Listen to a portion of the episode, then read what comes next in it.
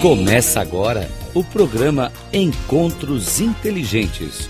O sucesso na visão de quem chegou lá, com Mário Divo. Rádio Cloud.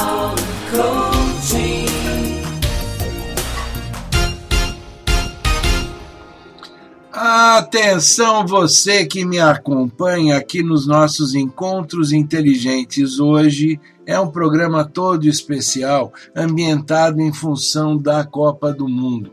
O nosso tema fundamental é Copa do Mundo. E eu vou fazer aqui uma conversa, é uma conversa absolutamente virtual, porque eu deste lado e do outro eu vou fazer referência aos grandes escritores brasileiros bons de bola.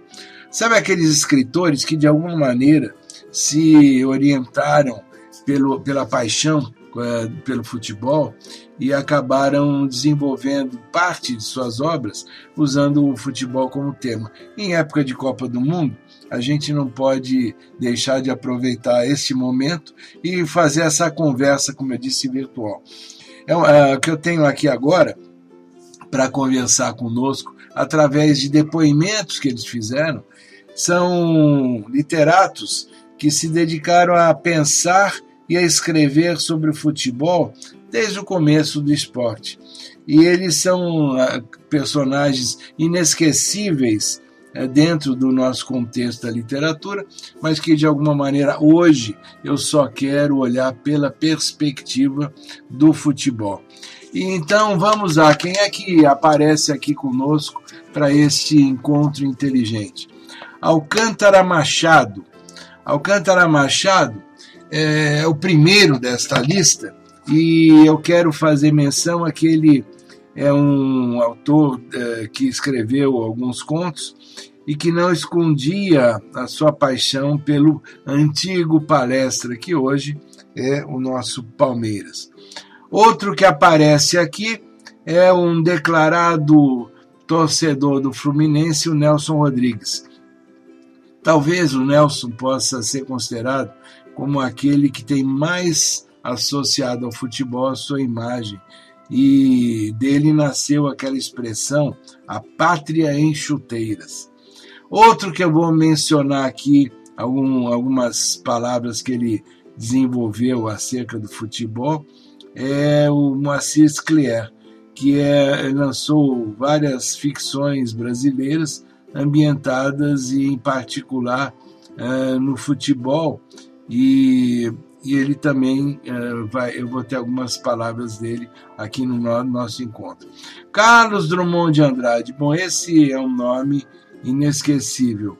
Uh, ele escreveu em forma de verso, quase prosa, que nós precisamos dar um nome português a esse desporto, quando na realidade o futebol é uma adaptação uh, do original em inglês. Graciliano Ramos é outro que uh, previu em 1921 que o futebol despertaria interesse efêmero. Olha só, ele errou demais. Na realidade, o o Graciliano Ramos, dentro de, um, de uma visão, ele, ele acabou, é, que, como se diz, quebrando a cara. Ele achava que aquilo seria algo muito efêmero. Claro que em 1921 o futebol estava ainda no, no seu começo. Monteiro Lobato, o criador do Sítio do Pica-Pau Amarelo, foi fundo. É impossível assistir a um espetáculo mais revelador da alma humana. Uh, o Monteiro Lobato parece que já adivinhava então o quanto o futebol seria um, um esporte de, de grande paixão, e no caso do Brasil, então, nem se fala.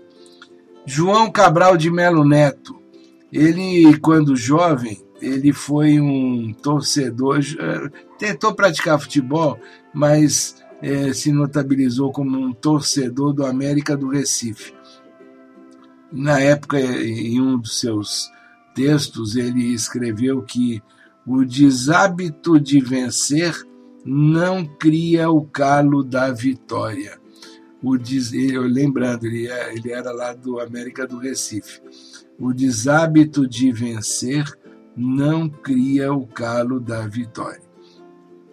Vinícius de Moraes. Bom, esse nosso poeta, letrista, tantas músicas que nós nos lembramos e, e cantamos no nosso dia a dia, ele dedicou a Mané Garrincha um soneto com o título O Gênio das Pernas Tortas. Oswald de Andrade, ele que escreveu, se notabilizou né, pela época do modernismo, ele tem um, um poema intitulado A Europa Curvou-se ante o Brasil, sobre a primeira excursão de um time brasileiro, de uma, de uma seleção brasileira, ao velho continente, a Europa. Ou seja, o Brasil, nessa época, já fazia um turnês por outros países e numa turnê pela Europa foi tão vencedor que o Oswald de Andrade criou essa expressão: a Europa curvou-se ante o Brasil. E um escritor baiano muito conhecido pela, pelo seu, pelos seus contos, muitos deles de humor, ele que é o João Ubaldo, ele escreveu o seguinte: ao gringo interessa mostrar que a raça deles é melhor. Ganhando no futebol, a melhor raça somos nós. Então, o, com, essa, com essa dica aí, o, o Baldo, de certa maneira, sacaneava outros torcedores de outros lugares. Mas vamos aqui ver algumas frases que eles utilizaram e que vale a pena a gente retomar. É, alguns que eu já citei, por exemplo, o João Cabral de Melo Neto, driblar é dar aos pés as astúcias das mãos. Oh, olha que frase interessante. Quando a gente está vendo um jogo e um jogo de futebol e o jogador consegue dar um drible daqueles desconcertantes, parece que ele está tendo com os pés as mesmas habilidades que muitos têm com as mãos. Essa é frase do João Cabral de Melo Neto. O Nelson Rodrigues, que, que, olha, lembrando, Nelson Rodrigues escreveu muitos contos, inclusive eróticos, né? E numa das suas frases ele escreve o seguinte: que para ele o futebol é anterior ao sexo.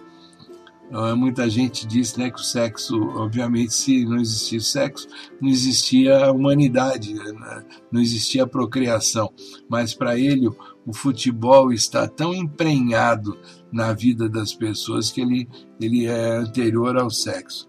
Nós vamos continuar com os nossos eh, escritores. O, um escritor que é interessante a gente citar, Luiz Fernando Veríssimo. Ele escreveu o seguinte: a tese é o futebol dos sem pernas e sem fôlego. O muito blá blá blá em torno do futebol é para aqueles que não têm fôlego nem pernas para jogar futebol. O Carlos Drummond de Andrade escreveu uma vez o seguinte: foi-se a Copa, ou seja, terminou a Copa, não faz mal. Adeus, chutes e sistemas. A gente pode, afinal, cuidar de nossos problemas. É, claro que a gente percebe aí é, um cara que não tinha lá grande paixão, respeitava o futebol, mas não tinha lá grande paixão. É, outro que também não era lá tão ligado, mas que não deixava de usar o futebol como uma referência em seus textos, era o Olavo Bilac. Uma partida de futebol não pode sustar o curso da história. Talvez se Olavo Bilac tivesse visto que o Santos de Pelé fez uma excursão em um país da África e para que o povo pudesse assistir o, o Pelé jogando. A guerra civil do país foi suspensa por um dia. Você consegue imaginar, você que é jovem me acompanha, que um país está em guerra civil e para a guerra por um dia para que haja a possibilidade do Santos de Pelé se apresentar. Ou seja, o futebol, uma partida de futebol do Santos de Pelé, conseguiu sim parar o curso da história de uma guerra civil em um país. E assim a gente vai desenvolvendo essa conversa. É uma conversa, notem, um encontro inteligente que eu estou fazendo com, não com, diretamente com os intelectuais, os escritores, mas eu estou fazendo com o texto que esses escritores imortais nos deixaram.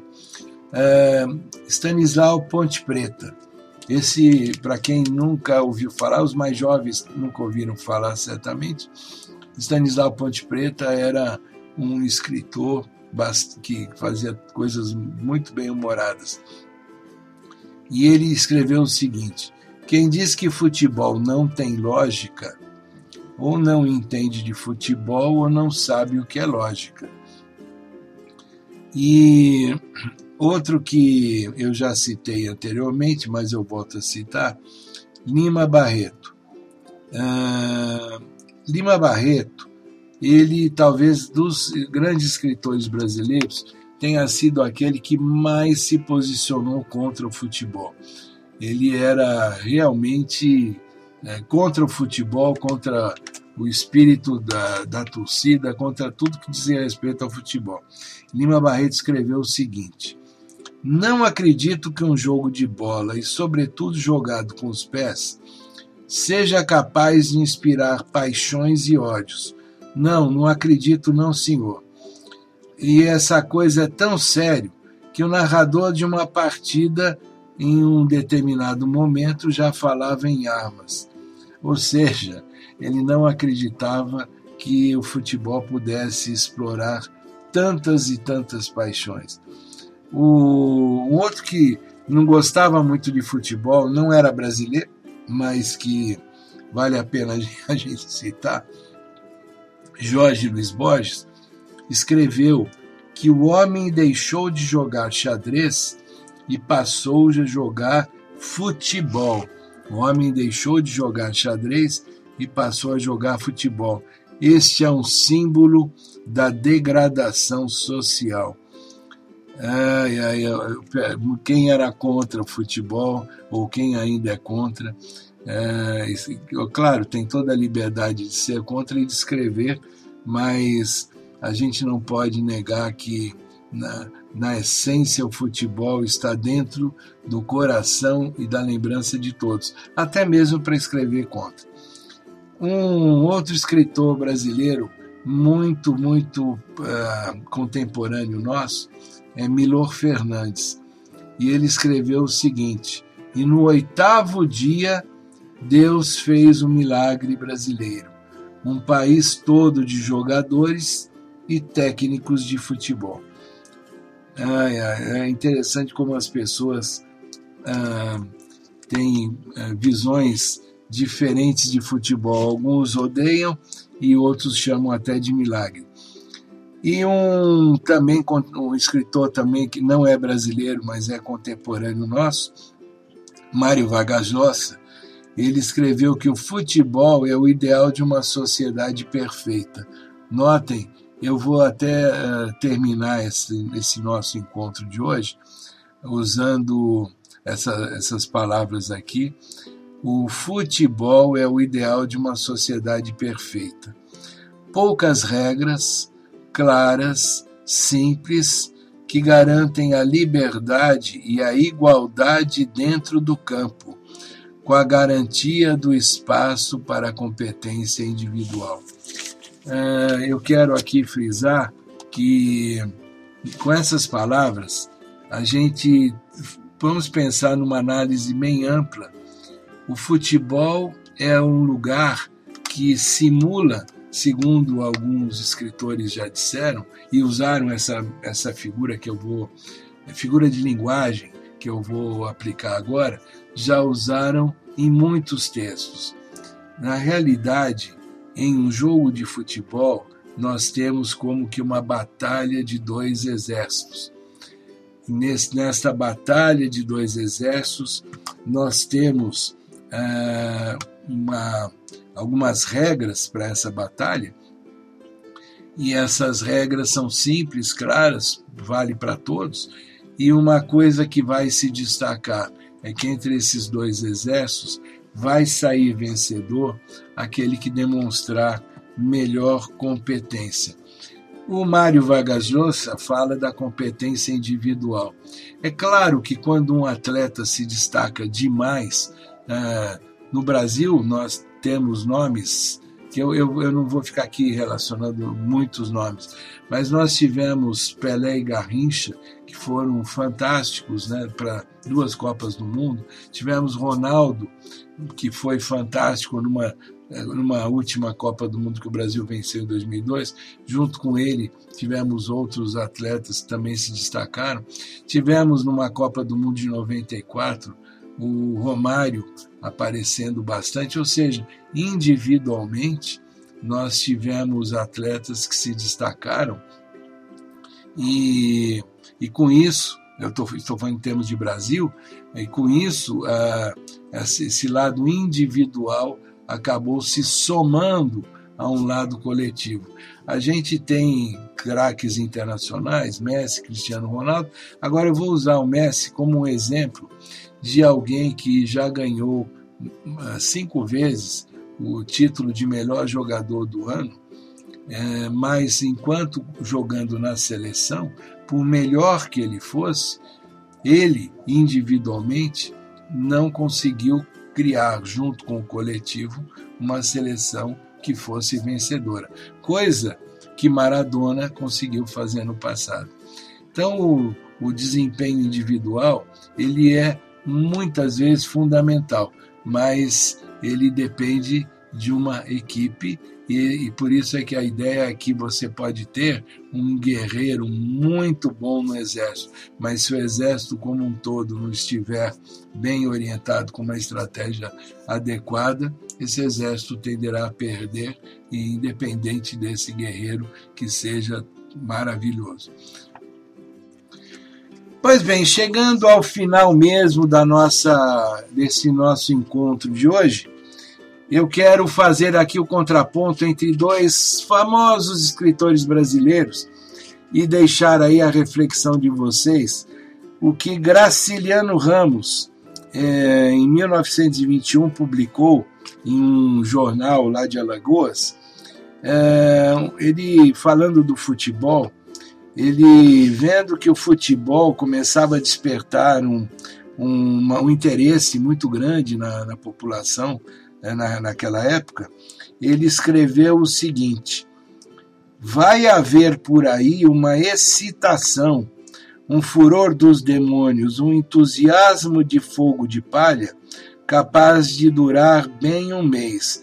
Ou seja, ele achava que aquele, aquela paixão, aquele entusiasmo que todo mundo estava tendo pelo futebol não duraria mais do que um mês, seria uma coisa de fogo de palha.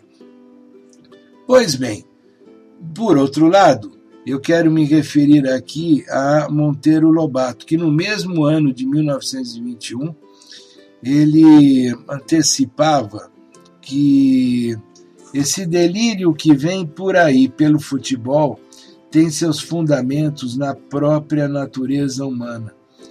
E ele complementou: é impossível assistir a um jogo de futebol em um outro espetáculo que seja mais revelador da alma humana do que exatamente os jogos de futebol. Ou seja, nós temos aí dois escritores que em 1921 um se colocava contra o futebol, outro se colocava a favor do futebol como parte de uma, algo, né, como parte que, de nossa vida que estaria entranhado na natureza humana e, portanto, uh, nunca mais nos deixaria livre da paixão, do gosto, do prazer de assistir e de torcer por um jogo, como eu tenho certeza que todos vocês agora estão fazendo nesta Copa do Mundo. Eu sou Mário Divo, esse foi um encontro nosso com vários escritores uh, famosos cada um dando a sua visão num rápido flash sobre como interpreta o futebol. E na próxima semana estaremos de volta com um novo encontro inteligente, ainda dentro desse tema.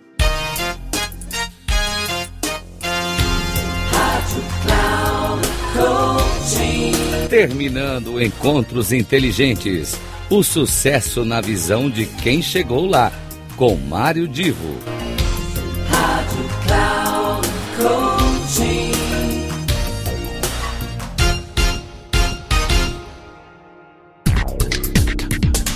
Não perca Encontros Inteligentes. O sucesso na visão de quem chegou lá, com Mário Divo.